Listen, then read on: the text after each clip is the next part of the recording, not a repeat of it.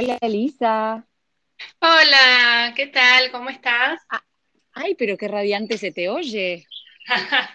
Estoy muy bien, por suerte. ¿Vos? Ay, bueno, me alegro mucho. Yo también aclaro la audiencia que me vine a grabar a la galería de casa que está lloviendo. Espero que no interfiera el ruido de la lluvia, pero tengo a todos los bebitos durmiendo y me vine atrincherada acá a charlar con vos. Acá también estamos con lluvia, así que bueno, será una tarde de charla y de lluvia, vamos a plantearlo así, con música de sí, fondo. Tienes, te iba a decir lo mismo, tiene su encanto. Y bueno, y vamos a hablar de un tema que a mí en lo personal me atraviesa porque es algo con lo que lidio cotidianamente debido a mi trabajo y es el uso de las redes sociales en la vida cotidiana y hasta qué punto podemos hablar de uso y no abuso o de adicción. Y, antes de pasarte el micrófono a vos, que sos la especialista en el tema, te cuento lo que me pasa a mí. O sea, a mí me parece que así lo vivo yo. Las redes sociales son una parte de mi vida, de, de mi vida laboral sobre todo, con lo cual sería ingenuo de mi parte pretender no usarlas con todo lo que me dan a cambio. O sea, gracias a ellas publiqué mis libros, conecto con mis lectores, o sea, le veo un montón de lados positivos. En lo personal, con todos los viajes de mi familia, son una forma de mantenerme en contacto con mis seres queridos, o sea, para nada soy como una apocalíptica del tema, pero sí me parece que hay como líneas que cuando uno las cruza puede ser un poco nocivo y muchas veces me veo teniendo que hacer un trabajo muy activo de, bueno, son las 11 de la noche, dejo el teléfono o si tengo que darle de comer a mi chiquito, me concentro en eso y no en el WhatsApp. Entonces digo, contanos un poco eso, cómo se puede hacer para usarlas cotidianamente y cuándo estamos hablando ya de un abuso o de una adicción.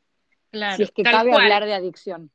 Sí, sabes que comparto totalmente y creo que es un tema controvertido, justamente porque es una línea finita entre lo positivo y lo negativo que tienen las redes.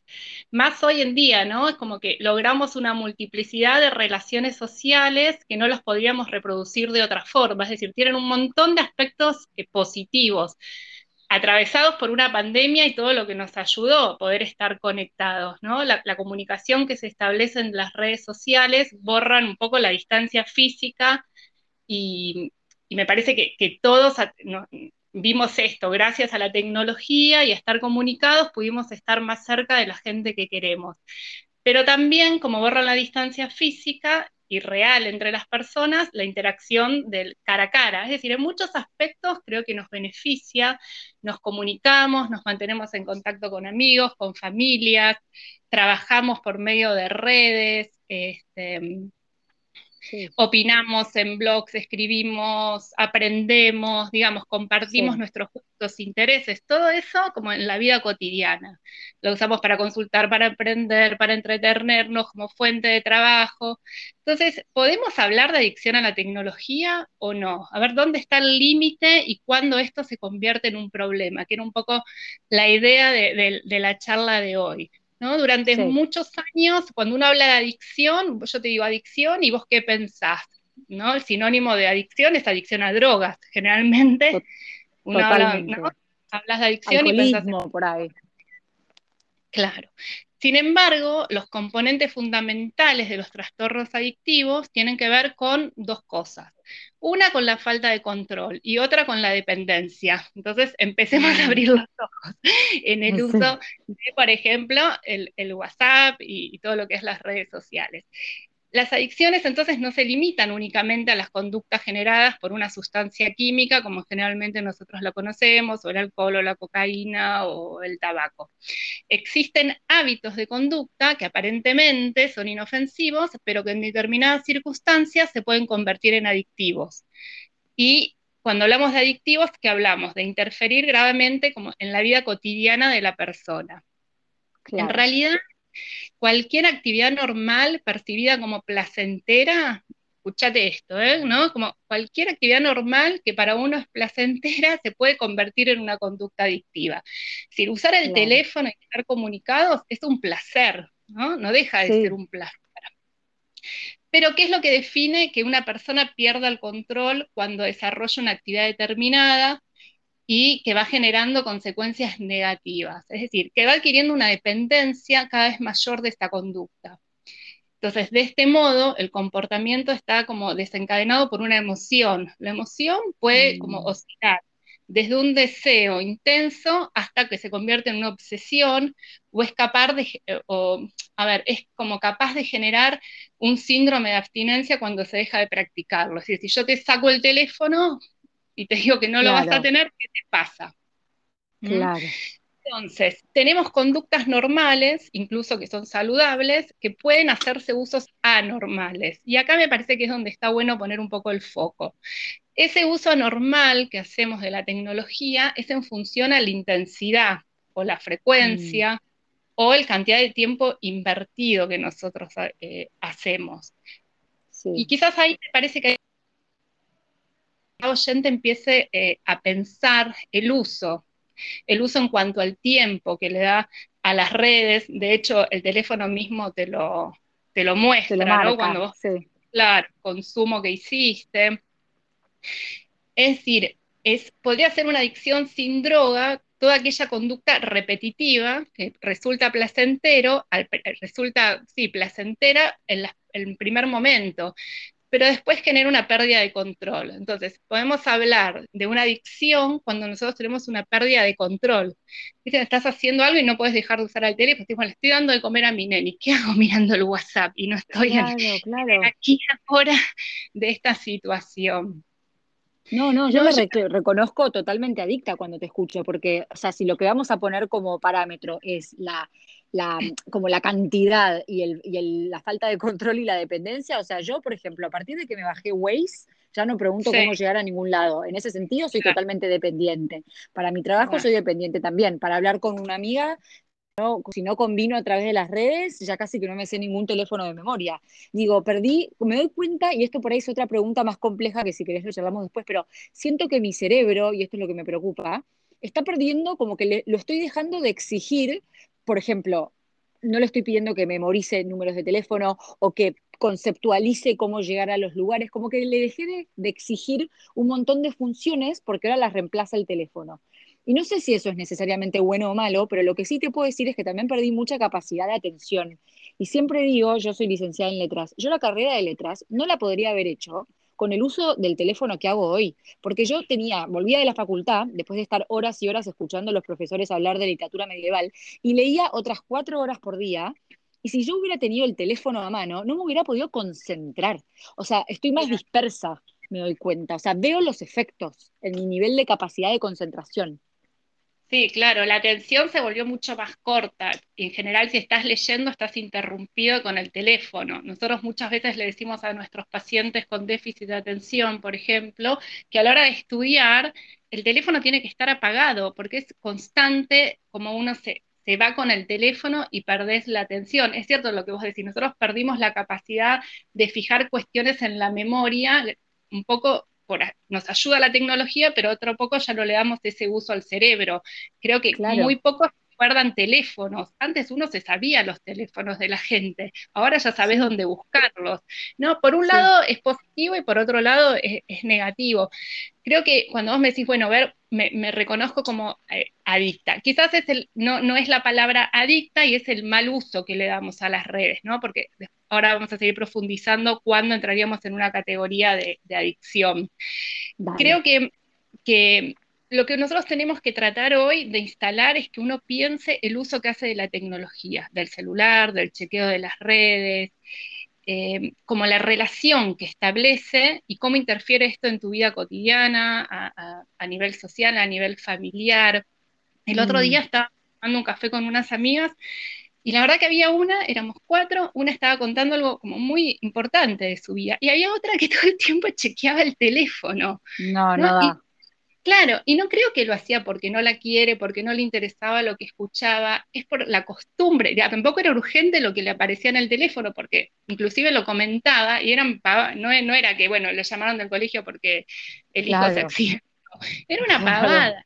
Entonces ahí ahí vemos esto como uno va perdiendo eh, ese contacto. estoy acá y estoy tomando un café con vos y estoy charlando con vos y no estoy mirando lo que está pasando en el teléfono, pero parece que en el teléfono hay una vida ahí paralela que va ocurriendo y que uno no se quiere perder. ¿no? Claro.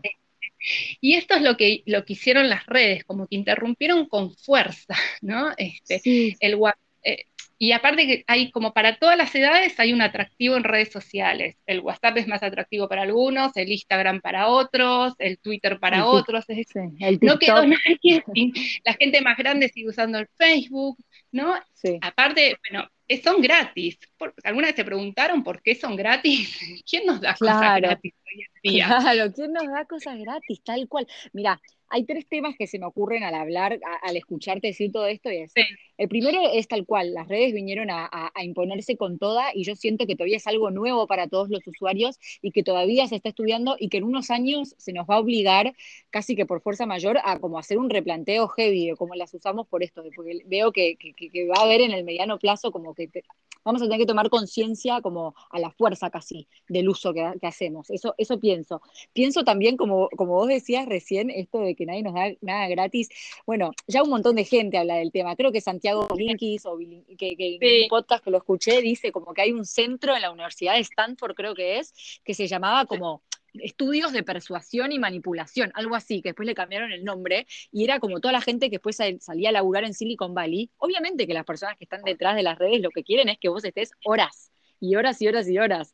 Y ya lo dijo el creador de Netflix, mi única competencia no es Hulu, no es Amazon Prime, es el sueño, las horas que la gente invierte en dormir. Y después otro tema que, creo que cuando, que cuando hablaste recién de, de que ninguna edad queda exenta es yo agradezco no haber nacido en esta época en la que ya somos todos, o sea, en la época en la que había WhatsApp y redes y TikTok desde chiquitos, porque me parece peligroso. Y lo que está haciendo en, las en las 13, 14 años a nivel autoestima, a nivel comparación con los otros, viste la mirada ajena, la cantidad de los likes, todas las ansiedades e inseguridades que despierta. Entonces, en esa edad me parece que es particularmente peligroso, porque no, no tuvieron años de no uso, digamos, que yo agradezco haber tenido. Sí, y la ansiedad que despierta, ¿no? Porque en general provoca ansiedad, porque el sistema de funcionamiento que tienen las redes implica una respuesta rápida. Esa respuesta a nivel cerebral eh, tiene que ver con las recompensas inmediatas y la, y la interactividad. Entonces, ¿qué es? Esto de, como vos decías, ¿no? De ser visible ante los demás. Instagram tiene que ver con eso, ¿no? Con, una mm. cuestión de estar perfecto, no solo ser visible, estar espléndido. No hay una foto en Instagram no sea como de algo placentero, lindo, este, cool, ¿no? Entonces es como reafirmar la identidad ante el grupo, estar conectado a los amigos. Em, esto que decíamos, bueno, ¿qué pasa con la, con la imagen? Uno, ¿es eso que muestra realmente o está mostrando una partecita de, uno y que es la parte linda, pero de atrás se esconden un montón de otras cosas? Pero ¿cómo impacta? Más que nada en quienes están en el desarrollo todavía de la personalidad y de la autoestima. Lo vemos mucho en, poblaciones jóvenes, en, chicas, en, edad adolescente, cómo los mensajes también generan problemas, problemas en la mm. comunicación en los grupos de, más de primaria y, de secundaria, cómo se excluye o se aprueba a alguien por medio de, quedar afuera de un grupo de WhatsApp, ser parte o no ser parte. Hay todo una, mm mensajes como cifrados de los chicos, que capaz los adultos no conocen, pero no solo los emoticones o los emojis que usan para determinadas cosas, sino el jaja que ponen, si es con, con mayúscula o si es con minúscula significa una cosa, significa que lo que dijo es una pasada, ¿no? Hay todo, creo que muchos, los padres inclusive se quedan afuera de eso, pero hay como un montón de, cuestiones que tienen que ver con el bullying dentro del WhatsApp eh, de los grupos de, primaria, de, secundaria. Aparte, como dicen eh, siempre, el bullying antes era solo en la escuela, en la clase, ponerle en el aula, y ahora es en tu casa cuando llegas, o sea, como que no hay corte. Llegás a tu casa y te siguen haciendo bullying. Sí, sí. Sí, e, y ser parte de un grupo o no ser parte por medio si te, agregaron o te excluyeron o te pusieron en un grupo de mm. WhatsApp. El tema es mucho más serio quizás de lo que uno cree y, de hecho hay varios estudios que se vienen haciendo en, chicos, en niños y adolescentes viendo eh, esto que está pasando y cómo los colegios pueden ayudar y, abordar. Después si mm. querés un poco en relación a, la educación y, lo que va pasando. estaría bueno porque de nuevo, o sea, sí, obvio, yo te escucho hablar y digo, listo, pongámonos todos de acuerdo, querida comunidad mundial, y cerremos este tema. Y a la vez, digo, obviamente es una utopía y aparte la ironía de estar hablando de esto con vos a través de una red social como ser Anchor, que es la app que yo uso para grabar y esto va a salir en Spotify y lo estoy grabando desde mi celular. Entonces, de nuevo, obviamente no es cuestión de demonizar el tema ni de verlo con ojos apocalípticos, pero sí estaría bueno que charlemos de dos cosas, si te parece, Elisa. Por un lado, como ciertos como señales de alarma o factores de riesgo, viste, a los que prestarles atención. Y después, por otro lado, factores de protección. O sea, bueno, ok, esto es a lo que prestarle atención. Con esto hay que tener cuidado y después por ahí hablar un poco de eso, de cómo protegernos del tema para hacer un buen uso, un uso inteligente y consciente. Claro, creo que, nadie va a renegar de usar redes y que nadie va a dejar de usarlas, o muy pocos, ¿no? Es algo que vino para instalarse y que todavía está en crecimiento, y como decíamos al principio, tiene aspectos positivos. Ahora, ¿cómo hacemos para esto? ¿Cuáles serían un poco los factores que nos pueden proteger o hacer un, uso adecuado y cuáles serían los factores de riesgo? Sí, vamos a, desarrollar eso para, a ver, como para que sea saludable, es un poco como el paralelo con la comida, ¿no? comida sí, tal cual saludables o dijimos cosas chatarras. Lo mismo pasa con esto. Y aparte, también tener en cuenta que muchas veces no conectarse no es sinónimo de comunicarse. También se, claro. Cómo hacer para que tanto adultos como grandes nos comuniquemos con los componentes verbales y extraverbales que, están eh, representados en, la comunicación. Por eso te decía que una cosa es el mal uso de las redes y otra cosa es la adicción. La adicción a las redes Todavía no figura en ningún manual psiquiátrico, pero es algo de lo que ya se está pensando en tratamientos y se, está trabajando sobre eso y de hecho nosotros vemos pacientes como con adicciones a, las redes. Es decir, cuando a ver, para resumir en esto, cuando hablamos de adicción, hablamos de la utilización que supone una pérdida de control, la absorción a nivel mental, la alteración en la vida cotidiana de la persona, en el funcionamiento diario, ¿no? El adicto mm. va a disfrutar más, un adicto, cualquier adicto, de los beneficios de la gratificación inmediata. Lo que no va a reparar son las consecuencias negativas que le puede generar a largo plazo. Entonces, el abuso de las redes sociales lo que puede facilitar es el aislamiento, el bajo rendimiento, el mm. desinterés por los temas, es decir, la conducta queda ligada a, las redes, al uso que haga de, las redes, ¿no? El sedentarismo, las alteraciones del sueño, a nivel mm. como estar más irritable. Mm. Tenemos toda la parte como más de descontrol. ¿Sí? Eso sería como la, la y el, difícil desengancharse de, la pantalla, o sea, reducir la actividad física, eh, no tenés tanto tiempo libre, no interactúas con, con otros reales, digamos, en el, en el día a día. Bueno, todo eso tendría que ver eh, con, con, la adicción. Pero, digamos, todos los que usamos las redes somos adictos. No, la verdad que no. ¿Por qué? Porque hay personas que tienen más factores de riesgo o son más vulnerables a las adicciones si bien las redes este, sociales son como las nuevas tecnologías en general, están disponibles para todas las personas, hoy la mayoría de gente accede a un teléfono celular, por ejemplo, pero una pequeña parte ya presenta un problema de abuso. En concreto, los adolescentes son los que constituyen un grupo de riesgo. ¿Por qué? Porque tienden a buscar sensaciones nuevas, son los que más se conectan a Internet y son los que más están familiarizados con las nuevas tecnologías. Este es un estudio de un autor que se llama Becoña, este que te estoy contando, que salió en el 2009 y que la verdad que caracteriza muy bien por qué los adolescentes son parte de un factor de riesgo importante. Porque en algunos casos tiene que ver con características de personalidad o con estados emocionales. Estados emocionales que aumentan la, vulnerabilidad psicológica, la impulsibilidad, el, ver, el malestar emocional, la, intolerancia a estímulos negativos. Digamos, hay, hay cuestiones que hacen eh, una búsqueda exagerada de emociones o limitaciones que la persona tiene para la interacción social que encuentra como canalizándolas por vía redes pero que va generando esta, esta forma abusiva. Mm. Em, también pensá en gente que es muy tímida. Los, que son muy tímidos, por ejemplo, con Tinder encontraron una solución. Claro. gente que, viste, que no se anima a decir muchas cosas y las puede decir por escrito. Es una solución engañosa, porque en el cara a cara igual no va a poder desarrollarse. Claro, claro, es como un parche, es como una curita. Sí, claro, eh, lo que parece la solución termina siendo el problema. Es decir, nosotros mm. decimos que en esos casos, como el abuso a Internet, es como el humo que revela la existencia de un fuego. ¿No? Más o menos próximo. Es decir, hay un problema de personalidad o un trastorno, o un trastorno mental más grave, que eso es lo que hay que abordar, que capaz se ve canalizado por el uso que hace de diferentes redes.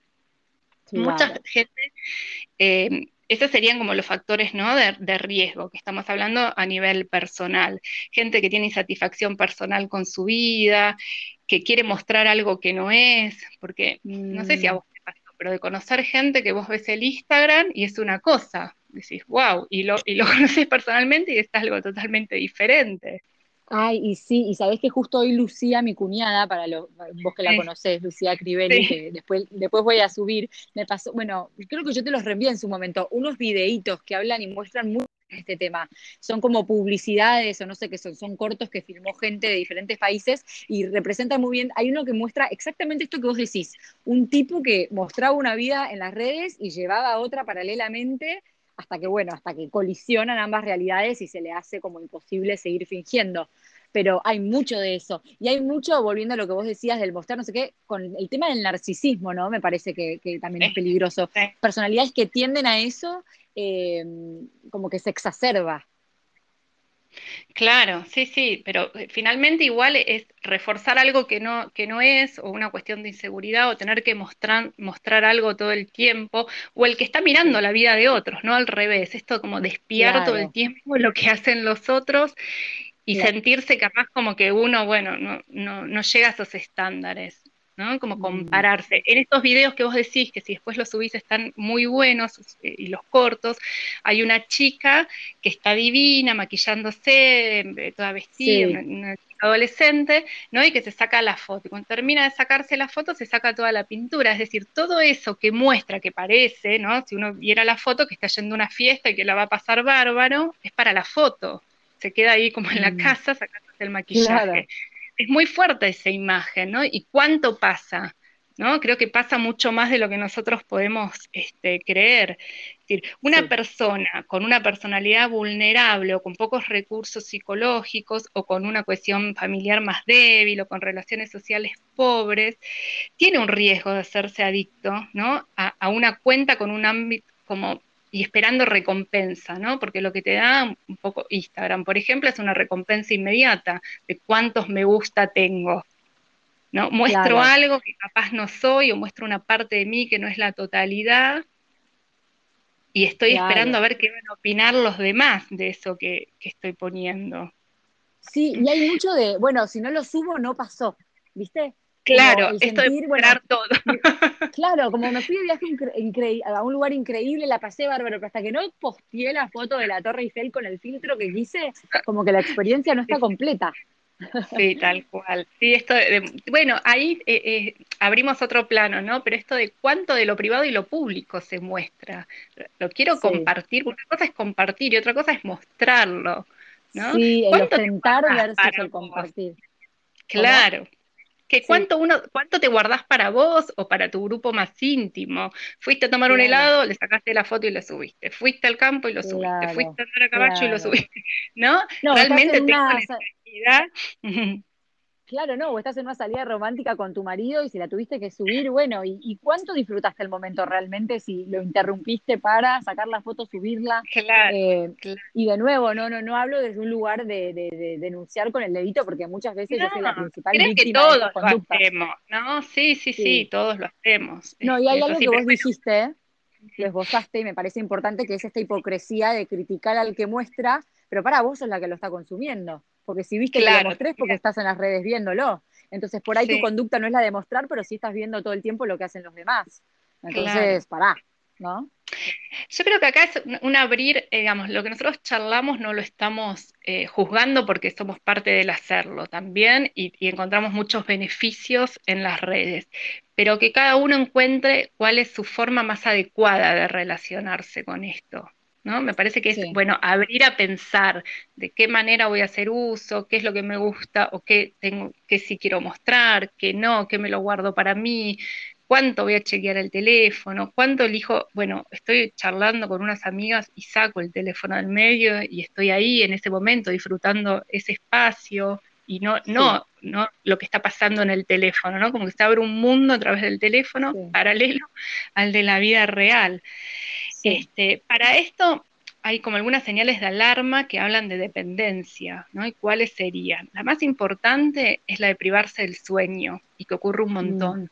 O chicos que se quedan jugando toda la noche en red, eh, o, o decís, bueno, me voy a dormir y está bien, miraste el teléfono, pero no fue media hora, son las 2 de la mañana, las 3 de la mañana y seguís mirando el teléfono, es decir, y eso está pautado en que una, una mm, alarma que habla de dependencias cuando uno se priva del sueño, por lo menos que duerme menos de 5 horas por estar conectado a la red o que dedica más mm. tiempo de como mucho tiempo de conexión, tendría que ver con, esas horas del sueño, descuidar actividades importantes, eh, de esto que decía, como de relaciones sociales o de familia, y estar con el teléfono. Otra cosa súper importante que, me pareció que está muy bien, las que hablan algunas escalas, que dicen si uno recibe quejas en relación al uso de la red, ¿no? Como que mm. tu amiga, che, estás todo el tiempo con el teléfono. ¿no? Capaz no te das cuenta, pero empezás a recibir la queja del otro, de un tercero que te está viendo en ese uso. Eh, mm, eh, estar como buscando la conexión continuamente, eh, esas serían como algunas cuestiones de dependencia, más como un poco más importantes, sentir demasiada euforia o activación cuando se está delante de la pantalla, aislarse socialmente o mostrarse irritable, esas serían. Mm. Y la dependencia, este, cuando hay un uso excesivo, ¿no? Siempre lo que tenemos que pensar, que hablamos de, una cuestión más eh, que necesitaría quizás hasta una consulta o un cambio, es cuando hay un uso excesivo y está asociado a una pérdida de control. Cuando nosotros hablamos de pérdida de control y aparecen síntomas de lo que se llama abstinencia, que generan ansiedad, depresión, irritabilidad, por ejemplo, ante la imposibilidad temporal de poder acceder a la red. Esto se establece como la tolerancia. La tolerancia es eh, la necesidad creciente de tener que aumentar el tiempo a la conexión para sentirse satisfecho. Eso es mm. como cuando alguien se droga, empieza con un consumo, una, una adicción a, una droga, empieza consumiendo un tanto y eso después ya no le alcanza. Entonces eso es, hay un efecto de tolerancia, cada vez tiene que consumir más para obtener eh, la misma satisfacción. Lo mismo pasaría con el tiempo que, uno está en las redes, ¿no? Y la persona va... Perdón. Sí aprovecho el pie para hacerte una pregunta que la tengo desde el principio en la punta de la lengua. Dijiste el tiempo. ¿Hay una cantidad que vos digas recomendable por día, por semana o es relativo? Eso está más pautado en, niños, el tiempo ah. recomendable. En, adultos no encontré ningún estudio que así lo refiere, pero sí dice cuando ah. interfiere con la calidad de vida, con el, como que vos eh, cada vez le dedicas más tiempo al teléfono y no a otras cuestiones, ya sea sociales, laborales, recreativas. En los chicos, este, sí, de hecho, viste que la Organización Mundial de la Salud dice pantallas no directamente, y la verdad es que todo fue parece como bajando, no sé, en mi caso yo tengo una nena de nueve años y dije, bueno, hasta las diez no le doy teléfono y el año pasado, en mitad de la pandemia, le di un teléfono, qué sé yo, con la excusa de que esté conectada con sus amigas porque todas ya tenían, es decir, que un poco a veces también El, medio te impulsa a determinadas cosas, pues bueno, se está quedando fuera de los grupos por no tener teléfono, ¿no? Eso lo escucho mucho, pasa mucho con los chiquitos, sí tema. Entonces terminas accediendo a algo, a algo que capaz no querías o no, bueno, no sé, de alguna manera no lo manejaste bien, pero terminas haciéndolo, ¿no? Se fue, a ver, lo que van mostrando los estudios es que se bajó cada vez más el tiempo que los padres les dan un teléfono móvil a los chicos, aun cuando eh, en esos estudios las, las, preguntas dicen, ¿usted a qué edad creyó que le iba a dar un teléfono a su hijo? Entonces, eh, las casi todos, el gran porcentaje responde entre los 10 y los 12 años. ¿A qué edad se lo dio? Y baja un montón la edad de inicio, que es entre los 7, los 8 y hasta los 9 años, ¿no? Mm. Mucho menos de lo que había, de lo que uno se propuso quizás. Este, un tema, ¿no? También el uso con, los chicos. Y, es un tema. Por ejemplo, yo mientras hablo con vos le puse dibujitos a mi hijo en la tele. Claro, bien, es en la tele. Y sí, porque si no, no puedo grabar con vos, porque el padre está trabajando también. Entonces digo, es como que, y de nuevo, en la pandemia creo que mucha gente hizo lo que pudo, se intentó sobrevivir, y, es verdad que a veces hay que, no hay que ser más papistas que el Papa y evaluar cada caso en particular. Como vos decís, la chica estaba encerrada en pandemia sin ver a las amigas, ¿y qué es peor? ¿Que use el teléfono para estar en contacto con ellas o que se termine de deprimir aislada? Entonces digo, obviamente es, es, como que no es tan fácil de, por eso te preguntaba lo de las horas como con cuidado, porque entiendo que no es tan rígido ¿no? el, parámetro. Eh, sí, también es las horas en cuanto al, teléfono, por ejemplo, y cuántas horas de otras cosas tienen, ¿no? Porque eso también, ¿cómo lo compensamos? En que el chico juegue, en que genere, en realidad lo que uno busca, lo que tendría que buscar con un niño es que desarrolle todo lo que nosotros hablamos como de habilidades blandas, todo lo que tiene que ver con el juego, con la simbolización, con la creatividad, y que tenga espacio para esto y que no quede obturado por la pantalla.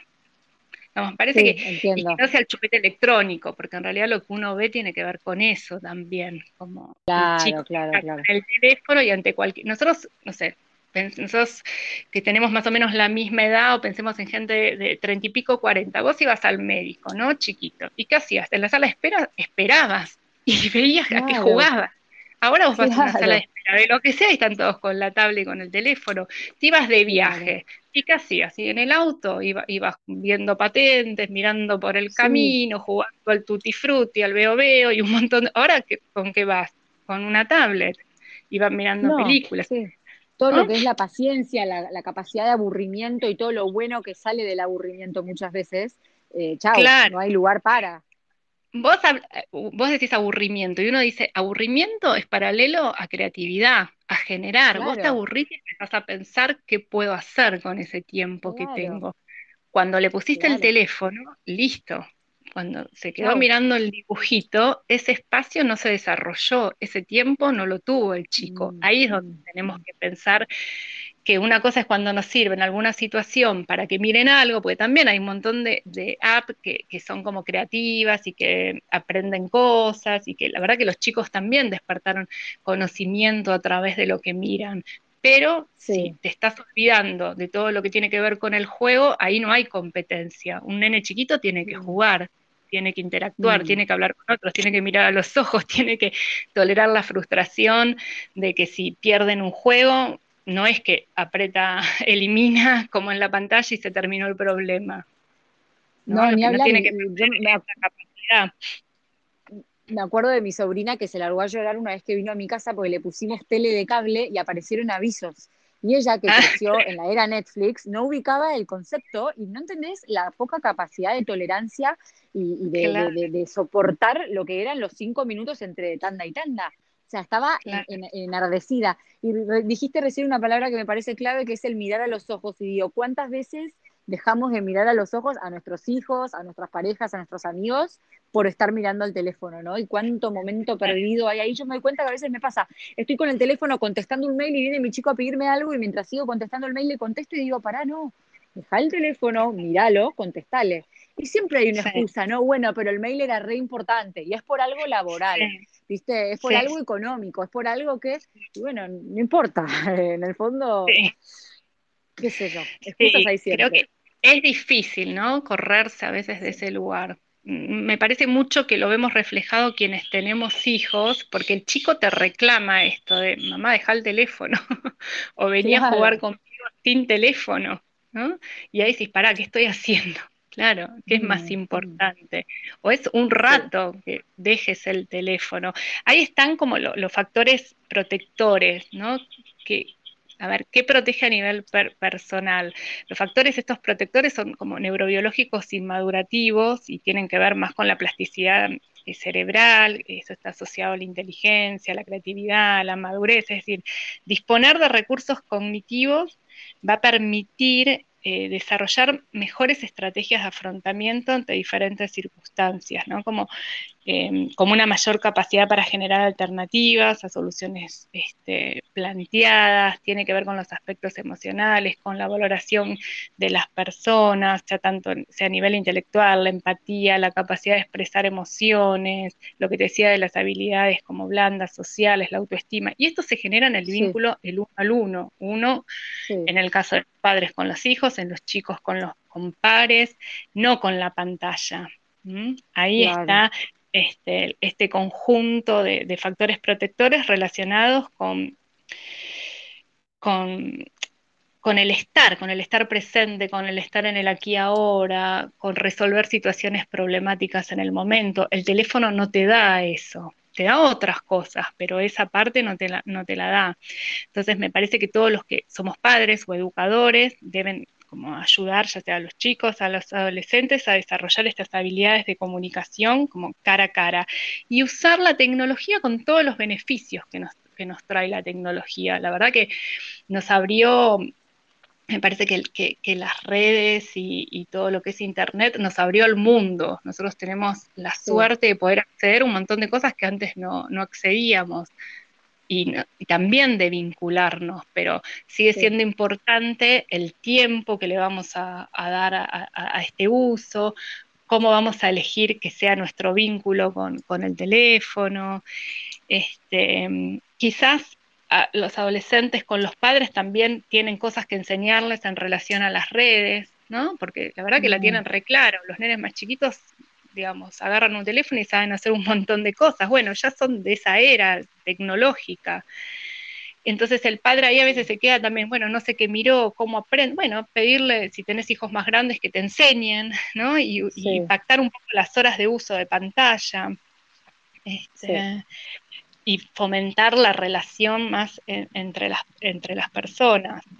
Creo que lo más importante es la limitación del tiempo que hagamos. No podemos dejar de usarlo, mm. que es súper beneficioso. Digamos, hoy estamos teniendo esta charla a través de este medio, lo que hablábamos, ¿no? Súper positivo en un montón de aspectos. Bueno, hemos pasado un sistema de comunicación. Em, como de comunicación que, no era tan, tan activo, que no, podíamos llegar a, tanta gente y ahora tenemos un montón de, formas de comunicarnos que bienvenidas. Bueno, ¿cómo, me parece que esto te trata también eh, como de una revolución, no solo en el plano tecnológico, sino también en el plano individual y de la estructura de la mm. sociedad. Internet permite que un montón de gente acceda de una manera fácil a comunicarse libremente y sin barreras. Y eso es genial. Y nos está pasando hoy, estamos viviendo en esta era. Está buenísimo. Está buenísimo. Pensar que nuestros abuelos capaz se venían de Europa y nunca más sabían nada hasta que les llegaba una carta. No, ni hablar. Por eso quería hacer énfasis en algún momento en eso, en todo lo bueno, pues soy la primera promotora de, Pero bueno, que lo, que lo positivo no se ve opacado por un mal, un mal uso, ¿no? Qué pena que, siendo adultos no podamos hacer un buen uso y terminemos opacando todo lo bueno que tienen. Sí, bueno, pero nosotros me parece que somos una generación de desafíos y bueno, nuestro desafío va a ser dar un buen uso, usar todo lo que nos sirve y ver cómo, cómo, si estamos jugando con nuestros hijos, lo apaguemos, si estamos en, que no estemos tan pendientes de lo que está pasando en el teléfono. ¿No? Yo me sumo al desafío, a mí también me cuesta aportar, y digo, y a la noche, qué sé yo, a veces dices, ¿cómo puede ser? Lo último que vi fue el teléfono y lo primero que prendí fue el teléfono, porque es una computadora que está todo.